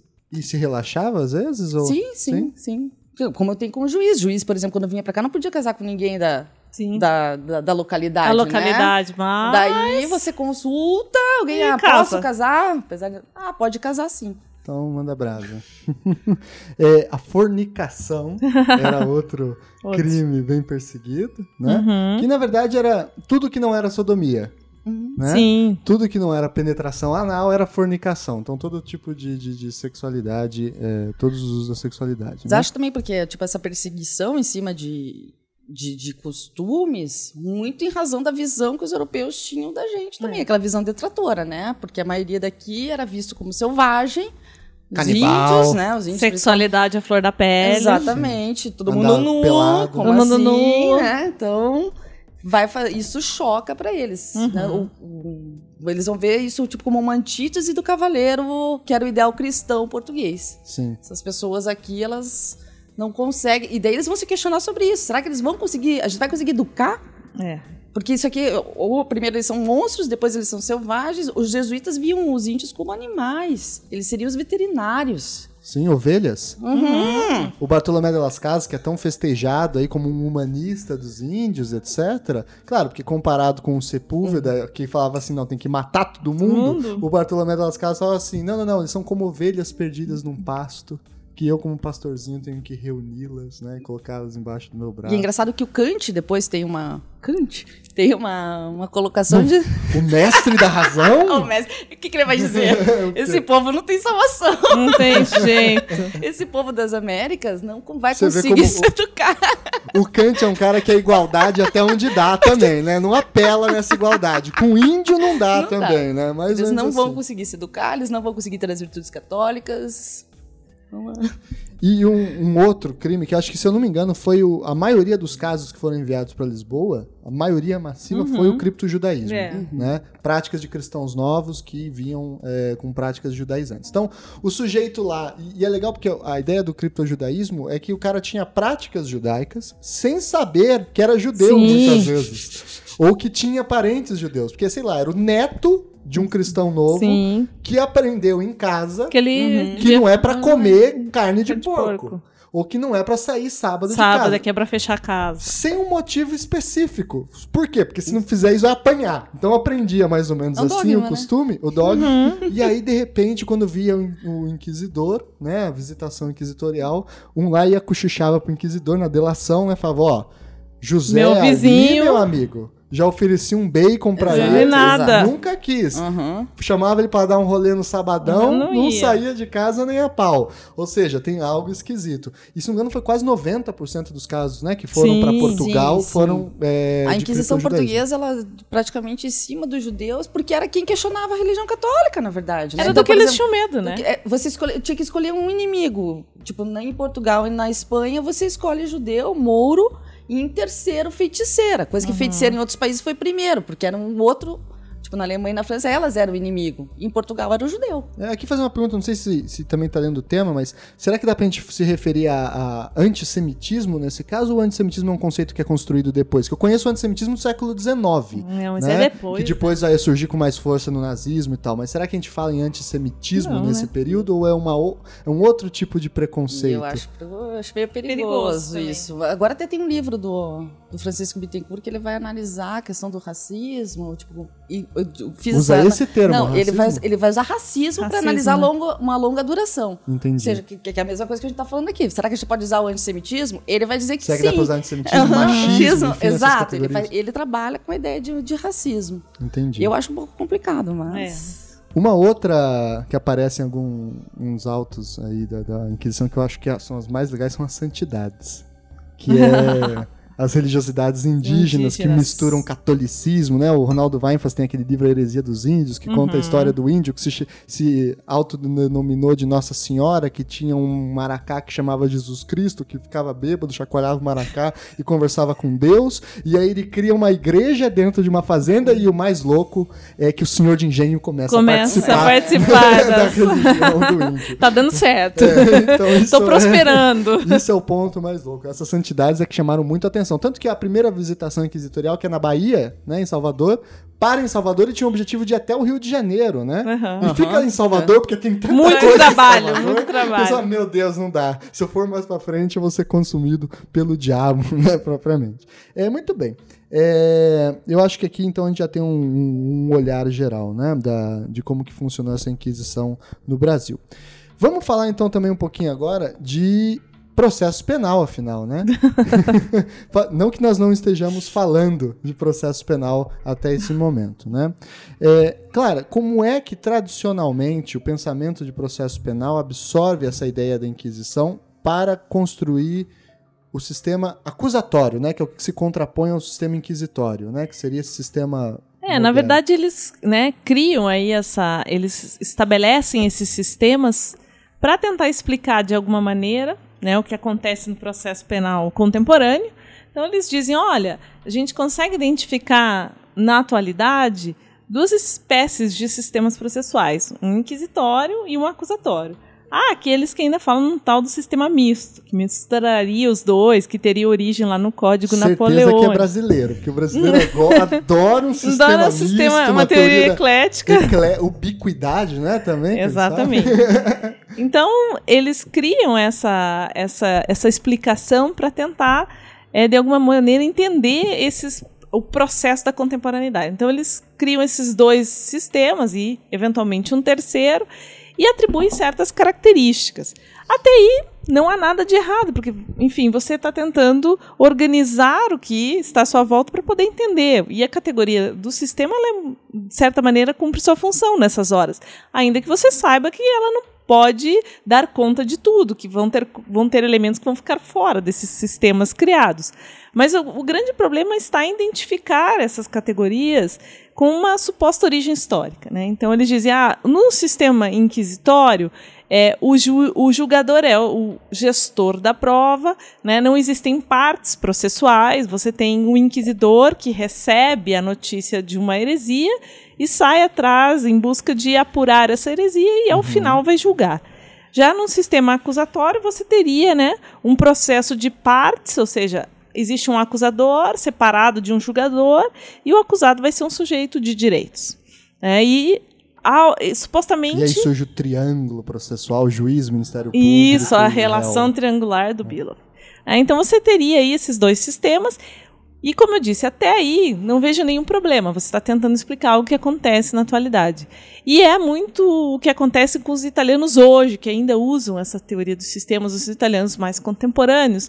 Eles tratam de usar como categorias é, abstratas para tentar entender o processo. O problema está em ligar isso a uma suposta origem histórica e dizer que o sistema inquisitório teria sido forjado na Inquisição medieval e o sistema acusatório teria sido forjado na Inglaterra com a concepção do procedimento do tribunal do júri. Também ah, na Idade Média. a Magna Carta ali na. Exato, um pouquinho Cara, antes, A mas Magna é isso. Carta é o documento o mais overrated da né? história do universo. E assim, né? né, vamos falar a verdade, não tinha muita coisa, mas assim, eles criam muitas coisas para Magna Carta. Então, você tem esses dois sistemas que teriam uma suposta origem histórica. E aí, lógico, a tentativa de fazer comparações para mostrar como um, um, sistema acusatório, um processo acusatório é melhor. Só que daí eles esquecem de algumas coisas. Primeiro, que no Brasil a gente não vai ter necessariamente uma Inquisição. Você vai ter visitadores da, da, da Inquisição Portuguesa, né? você vai ter a aplicação das ordenações filipinas, que, é, em princípio, né, é, de acordo com o próprio Vanfas, né, é, acaba informando os próprios procedimentos da, da, da, Inquisição, isso tem uma retroalimentação aí. E, assim, o Brasil então não teve essa Inquisição da Idade Média, né, para a qual eles reportam a origem do sistema inquisitório. É Sim. uma outra inquisição. Nem o sistema inglês, nem Magna Carta, né? Muito também. menos, né? E assim, só que daí nessa hora eles esquecem, né, dessa origem histórica e daí estabelece um sistema que o Brasil deveria adotar um sistema acusatório, porque tem partes, porque há contraditória, ampla defesa. Mas espera aí, lá no júri inglês isso não existia. Quando o júri inglês foi criado, em 1166, é, não existia nem produção de provas. Eram as pessoas da comunidade que decidiam sem usar provas. Então, como é que eles colocam como principal característica do sistema acusatório a gestão da prova nas mãos das partes, uhum. se nem existia prova naquela época? Então, assim, existe uma série, uma série de problemas nessa tentativa de explicar historicamente como teriam surgido esses sistemas. Quanto à Inquisição, erros crassos são cometidos. Né? É, primeiro, essa coisa de é, que é, é, né, o processo penal é do jeito que é hoje, porque tem essa origem inquisitorial, coisa que, como eu disse, é impossível no Brasil ter essa origem inquisitorial. Eu fico me perguntando de onde eles tiraram isso, porque você tem uma, uma Inquisição portuguesa que chega aqui no período colonial, na verdade são, bra são braços da Inquisição, visitadores, depois isso é cortado de uma maneira abrupta com o Código de 1832, já no Império, isso é né, enterrado, porque daí ele estabelece o julgamento pelo Tribunal do Júri. Uhum. E aí depois você tem uma legislação mais policialesca, depois né, você tem estabelecimento de um inquérito policial como investigação, e daí você deságua em 1941, de algum modo, né? E eles dizem que teria aí um sistema inquisitório. Então eu fico perguntando da onde esse sistema inquisitório teria vindo. E a explicação que muitos dão é que nós teríamos adotado o Código de Processo Penal italiano e o Código de Processo Penal italiano teria aí um sistema inquisitório, porque teve algum contato com uma inquisição medieval. Eu acredito que isso seja assim, é muita imaginação, né? Até Eu acho que a Inquisição italiana muita... era muito diferente e não dá nem para falar Inquisição italiana, não. porque não havia Itália. Não, e a Inquisição e o processo... moderna da medieval totalmente diferente. diferente. E, o, e mesmo assim, o processo é, italiano É, o processo italiano, ele, né, dessa época aí que supostamente o Brasil teria copiado, é um processo já fascista, é uma outra coisa, é um outro momento, não tem relação com a Inquisição. Então eu não consigo ver essa relação que eles estabelecem de uma maneira muito rápida e eu entendo, por um lado, que eles tenham feito isso até por uma questão política, comparar o processo penal brasileiro, que ainda existe na atualidade, como um processo inquisitório, né? Pra é, esteticamente bonito, bonito, discurso. violento, e eles mesmos admitem isso, né? Ah, porque daí assim eu posso dizer que é violento, que uhum. o juiz é um inquisidor, etc., e fazer minhas críticas. Né? Então, por um lado, eles fizeram isso para tentar é, digamos assim, difamar o processo penal brasileiro que existe hoje, falar mal dele, criticar, e então pensar num outro processo. É, mas isso tem uma série de erros históricos e as pessoas acabam acreditando e repetindo isso né, durante um bom período. E, e quais mas... são os problemas mais diretos disso? Porque assim também, é... ora, você também não pode compensar em um novo processo, porque a gente sabe que o nosso processo penal é muito ruim em vários pontos, uhum. né? Tem vários problemas. Não, sim, Ninguém está aqui para defendê-lo. Não, de forma alguma. É... Mas tem problemas. Então, como é que a gente faz para construir um novo processo se não for a partir dessa crítica, né? Eu acredito que, assim, é, primeiro, a partir do momento que a gente procura entender por que, que o nosso processo ele é do jeito que é, ou seja, ele é um processo que tem muito pouco cuidado com a prova, o que né, coloca ele de uma maneira bem distante do processo da Inquisição, em que o juiz aí ele tem amplos poderes, em que você tem um espaço muito pequeno de defesa. Sendo na Inquisição, inclusive, você tinha defesa, né? Ao contrário do que muitos falam, você tinha uma certa defesa. Esse programa vai soar que aqui tem três carolas sentadas hum. defendendo a volta da Idade Média. Então, assim. Olha, diante da situação de hoje, eu não sei não se não era melhor. Então você tem um processo penal é, dos, nos dias de hoje, que é um processo que abre pouco espaço ao contraditório, ampla defesa, você tem um juiz com superpoderes, você tem uma série de problemas. Que, se nós é, remetermos, ou pelo menos atribuirmos esse problema a uma herança inquisitória, nós dizemos assim: bom, eu não tenho o que fazer. Essa é minha herança, eu tenho que administrar. Agora, se você tentar entender que o processo brasileiro é desta maneira hoje, porque ele é fruto das violências sociais contemporâneas, você pode tentar pensar num processo diferente. Né? Enquanto você ficar atribuindo né, a, um, a, a, origem desse processo uma inquisição, você não vai entender por que ele é desse modo. Você não vai construir nada de novo não. de um erro. Não, né? absolutamente nada. Então, assim, me parece que essa é a preocupação central. Não simplesmente fazer uma crítica né, preciosista ou chata e dizer, não, veja bem, você errou aqui. Não, não... é um academicismo. Não, não é. Seja lá o que isso significa, né? Não é. A ideia é justamente você perceber o porquê nosso processo é assim hoje. E para isso é necessário descobrir descolar esse processo desta imagem né, de que ele é fruto de uma inquisição. Né? Você poderia até usar essas categorias, eventualmente acusatório e inquisitório, para analisar o processo hoje, mas tomá-las de maneira abstrata e não dizer que são fruto de né, uma Idade Média. Mas sim, olha, eu, eu defino o inquisitório como um processo com essas características, o acusatório com um processo com essas características e aí eu olho para o meu processo e digo, ah, ele se encaixa aqui ou aqui. Né? Me parece que isso seria possível, mas não fazer essa, essa explicação histórica para né, é, ter um efeito muito mais enfático, político, do que propriamente para estabelecer mudanças. Porque se fosse para estabelecer, a gente já uhum. teria uma tentativa. Né? Isso é dito desde a década de 80 né? A, a, a, classificação em sistemas vem desde a década de 60 no Brasil, pelos processualistas penais, e até agora não mudou nada. Então, remeter a, né, a suposta origem do nosso processo a uma inquisição não ajudou. Pode chocar, as pessoas podem ficar incomodadas, mas não me parece que tenha surtido algum efeito. Até porque eu acredito que Hoje em dia é muito difícil você traçar essas caixinhas que eles traçaram e encaixar o processo penal brasileiro numa delas. É, é um processo já bastante matizado, é um processo que tem algumas características lá, né, desde o, dos códigos processuais estaduais, né, que é a pesquisa que eu estou desenvolvendo. É, então você tem um código de 1941 que rege o processo penal hoje, e esse código tem muito dos códigos estaduais, ao contrário do que muitos dizem, não é uma cópia do italiano. É, ele, você tem muito muita, muita herança desses códigos estaduais. É, você tem um processo é, que atendia as necessidades daquele momento, em 1941. Então, né, o Brasil, como a gente estava falando, tinha aí uma característica fascista. Então, atende lá muitas necessidades de uma ditadura né, getulista. Uhum. E a perpetuação dele né, foi, digamos assim, é, interessante durante todo esse tempo. Mas eu acredito que o nosso processo hoje seja fruto exatamente do nosso tempo. E aí você tem, nos dias de hoje, em 2016, um processo que não é mais aquele de 41, né? Porque o código já sofreu uma série de reformas. Nós temos várias leis esparsas, não é mais aquele de 41. Né? Então, nem mantém aquelas características dos códigos estaduais, nem necessariamente aquele, aquela mentalidade fascista atende às suas necessidades. É, se for, é um novo fascismo, não é aquele fascismo daquela época. E você tem a adoção de uma série de institutos do processo norte-americano, cada vez mais né, da uhum. justiça negocial também, né, como já foi tratado aqui. Então você tem é, a, a, a, inserção de novos elementos que não dizem respeito àquele processo previsto no Código de 41 e muito menos à Inquisição.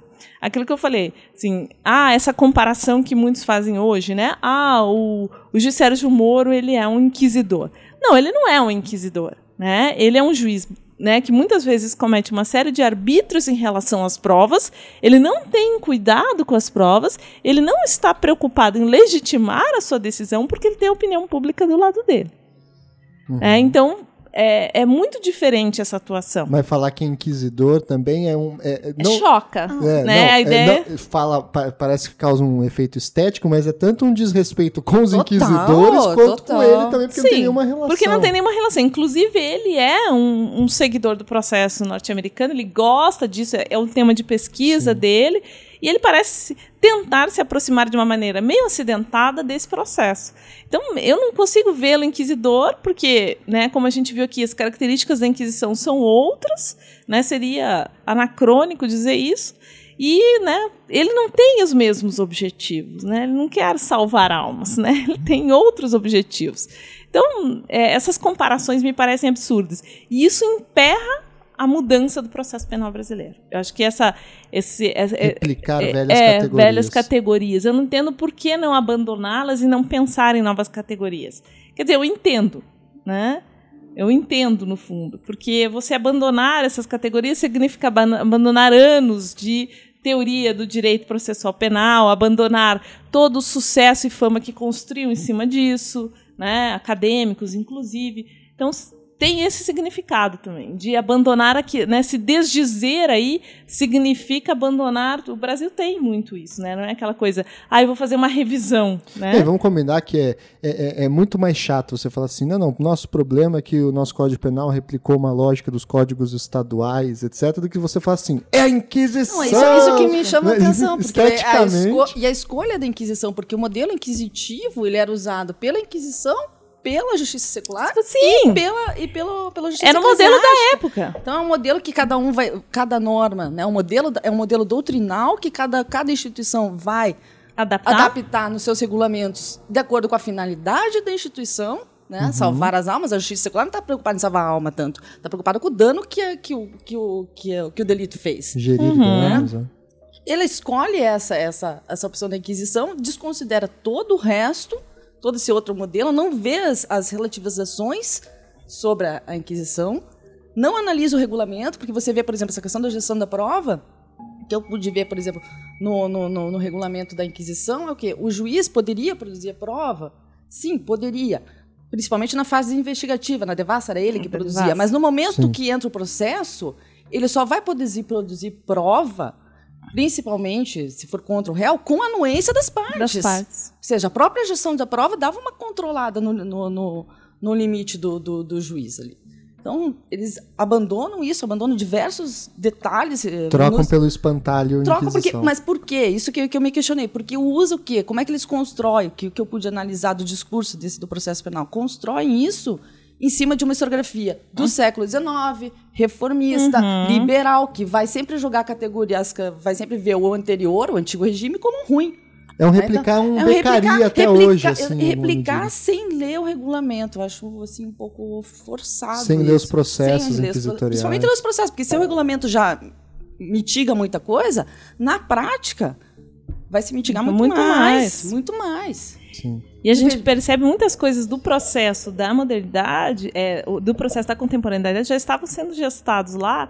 E na pró- no, no- no próprio modelo das ordenações e no próprio modelo da Inquisição, já tinha muita coisa lá, assim, digamos, né? É, subrepetícia. Então não é uma coisa assim que surge de repente eles inauguram um novo momento em que há um corte, um rompimento. A gente sabe que não Sim, é assim. sim. né? É E- evidente. E um pitaco, um pitaco total agora, porque fazer esse tipo de comparação não faz nenhum sentido. Mas do ponto de vista de vocês, o nosso processo penal hoje é pior do que o da Inquisição? Eu acho que é. Só não no que se refere às consequências relativas à pena e etc. Porque se matava, enfim, é, né? né? Mas eu não acredito que não se assim, mate ainda hoje. que o processo como até uma expressão racional, né, de, e de busca da verdade era muito mais muito mais consistente. É como eu disse, numa devassa tinha que ouvir 30 pessoas. Imagina naquela época que era ouvir 30 pessoas, era sentido. não tipo, tem um gente para tem que convocar 30 pessoas para confirmar. Exato. Hoje não, se o, ju- o policial que fez a- o flagrante Não, o é o delegado, suficiente o pra condenar. delegado ele, o- ele, ele convoca quantas testemunhas ele bem entender. Normalmente você não tem, você convoca poucas testemunhas. É, o processo também, se puder dispensar testemunha, melhor. Se puder não produzir prova, melhor, porque isso demanda tempo, isso é muito chato. E agora, se puder barganhar, então. E agora você pode barganhar. Então, o cuidado com a prova no nosso processo penal, ele não existe. Não, né? A prova que você precisa é para barganhar hoje no- nos processos de gente abastada e nos processos em que os réus são pobres, a prova ela serve exclusivamente para legitimar uma decisão já tomada no começo do processo, porque o sujeito é pobre mesmo, e, enfim, é bandido, tem que prender, e vamos esquecer ele lá. Então, assim, a prova é é só é, um mero discurso, né? É um, é uma, é um, um discurso que serve para legitimar uma decisão, mas que não, não expressa nenhuma preocupação com verdades. Entendi. É, hoje em dia você não tem mais preocupação com verdades, né? O processo penal não tem mais essa preocupação. É, se lá na Inquisição o inquisidor estava imbuído da descoberta da verdade, tanto é que a tortura ela era toda medida porque o sujeito não podia confessar em dor. Hoje em dia a tortura é para bater mesmo em pobre, a tortura é para maltratar pobre, é para fazer pobre ficar debaixo do sapato mesmo. É para, né, durante os períodos ditatoriais a tortura servia para quê? O sujeito, né, ele é, chegar ao ponto de renegar a sua causa, de dizer eu não sou, né, eu não defendo essa causa, eu vou trair a minha causa. Então assim, ela- ele é muito mais cruel nesse aspecto do que um processo da Inquisição. É, E se pensar assim, a pessoa fica presa, ela fica presa aqui também, lá ficava eventualmente, mas aqui fica praticamente sempre quando se trata de gente pobre, a pessoa é processada, né? E fica presa durante todo o processo penal. Como eu falei, É, quase 50% da população carcerária Então, Brasil assim, é preso provisório, né? É, você não tem. São poucas as provas produzidas, o juiz não tem nenhuma preocupação com a verdade, até porque a nossa sociedade não tem preocupação com as verdades, né? Mais, ela tem é uma sociedade que ah, vive no mundo né, virtual, imaginário, e essas preocupações são menores. É, Então, a preocupação da sociedade hoje é punir os pobres, eu tenho que me livrar dessa gente que incomoda. E em relação aos ricos, né, não é tanto punir, mas ver sua execração pública e a, a delação, o negócio serve. Né? Ele foi. Né? Ele foi processado criminalmente, como hoje a gente tem né, os corruptos como grandes inimigos. Então tá, eles têm que ser processados criminalmente, é, é, mas a gente sabe que isso vai acabar em barganha, o sujeito vai pegar 20 anos em regime aberto, o que é um absurdo né, jurídico, mas assim, ele foi processado. A gente conseguiu né, que ele aparecesse na televisão, nas mídias, como. É, exatamente. Então você tem uma execração pública. Então a prova serve ou para você atingir esse objetivo da do negócio, ou a prova serve para legitimar uma sentença, e daí não precisa ser muito, né, para condenar uma pessoa pobre a passar aí boa parte da sua vida né, trancafiada e longe dos olhos daqueles que né, exercem poder, que têm melhores condições econômicas, né, porque pobre incomoda, pobre é é feio, é sujo. Né?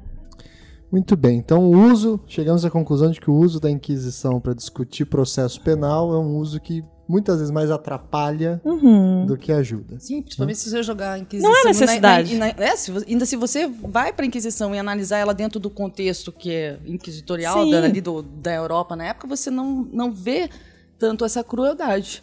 Né? Comparando com o número de justiça secular, comparando. Não, se comparar da... condenações com as de hoje, hoje a maioria dos processos termina em condenações. Eu tive uma pesquisa de um aluno que chegou à conclusão que, no caso de drogas em determinada vara criminal, tinha mais de 80% de condenações em processos por tráfico. Né? Não dá para acreditar que todo mundo ali que foi processado é traficante. Então, assim, o número de condenações certamente é muito maior do que era na Inquisição.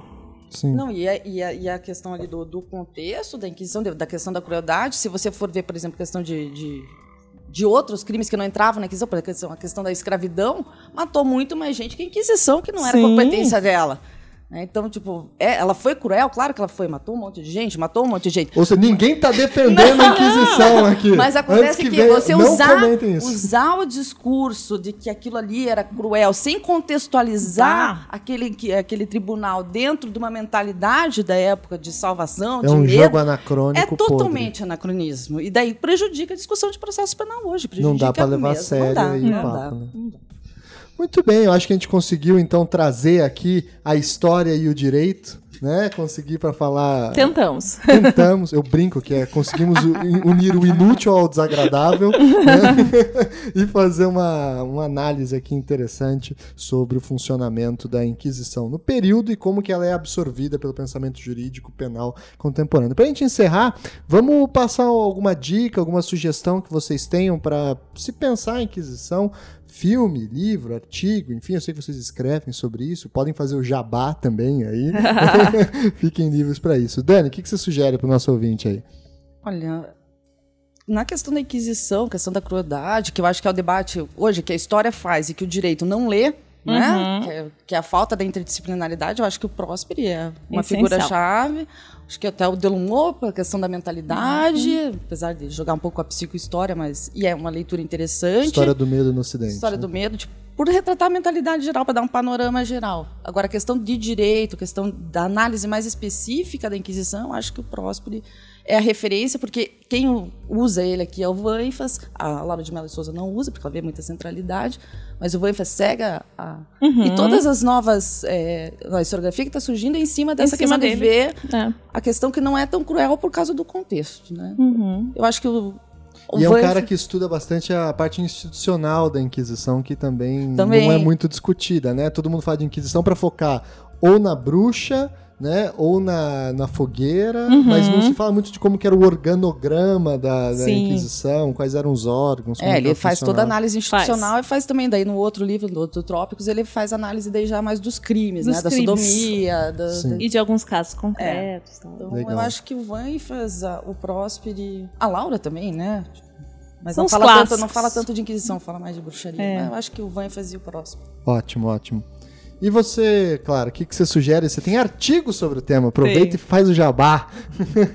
Bom, é, primeiro assim, eu acredito que você tem que ler tudo, inclusive esses que fazem essa comparação, né? Então, eu não sou aquela pessoa que né, demonizo aqueles que pensam contrariamente a mim, então eu acredito que seja necessário. Você não é uma inquisidora, então? Não, nem nesse um pouco, nem pouco. Você não, não combate as heresias do né? processo né? penal? Então eu acredito que você tenha que ler, principalmente esses processualistas, como eu já disse, é, eles tinham um motivo para isso, que era, principalmente depois da, depois da Constituição de 88, é, buscar uma democratização do processo penal, buscar a revogação do Código de 1941. Então, eles tinham esse objetivo e daí essa necessidade de fazer a comparação para chocar. Então, é preciso conhecer esse momento. Também não adianta ficar falando e repetindo, sem, né, ou fazendo crítica sem conhecer o porquê esses autores falaram isso. Então, acredito que eles devem ser lidos né? E aí, principalmente, o texto do Jacinto sobre o papel do, do,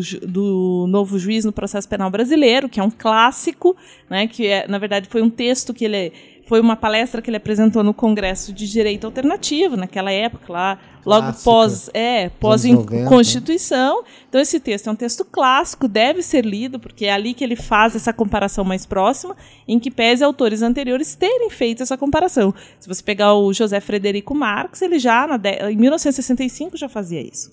Né? Mas o Jacinto é o sujeito que consegue fazer isso de uma maneira bem mais elaborada. Isso é Sim. fato. É, só que aquilo que eu falei, né? Lá tinha um propósito, que era chocar, eles tentaram, mas eu acredito que hoje não. E se a gente quer chocar, a gente pode simplesmente dizer, né? E aí, a partir do Foucault, que é uma legislação fascista no sentido Foucaultiano mesmo, né? Uhum. Num sentido específico que ele trabalha.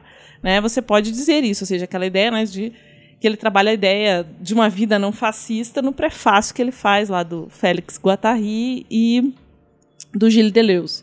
Então, é, você pode dizer hoje que essa legislação é fascista e você vai estar chocando igualmente, né, trabalhando com a ideia do Foucault. E o meu texto é um texto que faz uma crítica, não só ao texto de Jacinto, mas a, a todos os que vieram anteriormente e tratavam do processo a partir da categoria dos sistemas. Foi texto que causou muita polêmica, porque quando eu publiquei, né, estava dizendo, olha, tudo que vocês falaram aqui foi importante, mas né, precisa ter um novo olhar. E nem sempre as pessoas, né, as pessoas gostam disso ou se sentem confortáveis com isso. No Brasil, a gente tem muita dificuldade com a crítica, a gente tem muita dificuldade com a, com a superação e até com a possibilidade de você rever o que falou. Né? Eu, durante muito tempo, tratei dessa questão dos sistemas. Hoje eu digo não, não trato mais. Uhum. E aí eu tenho esse texto publicado na Revista Brasileira de Ciências Criminais, que eu não me lembro exatamente o volume, né? Mas, Mas a gente foi, vai referir aqui, né? A Dani tem aí porque ela citou, é. E eu também, né? Já deixo a recomendação futura de ler o trabalho da Daniele, né? Que ela ah, vai publicar, sim. por favor. Ah, sim. Né? sim.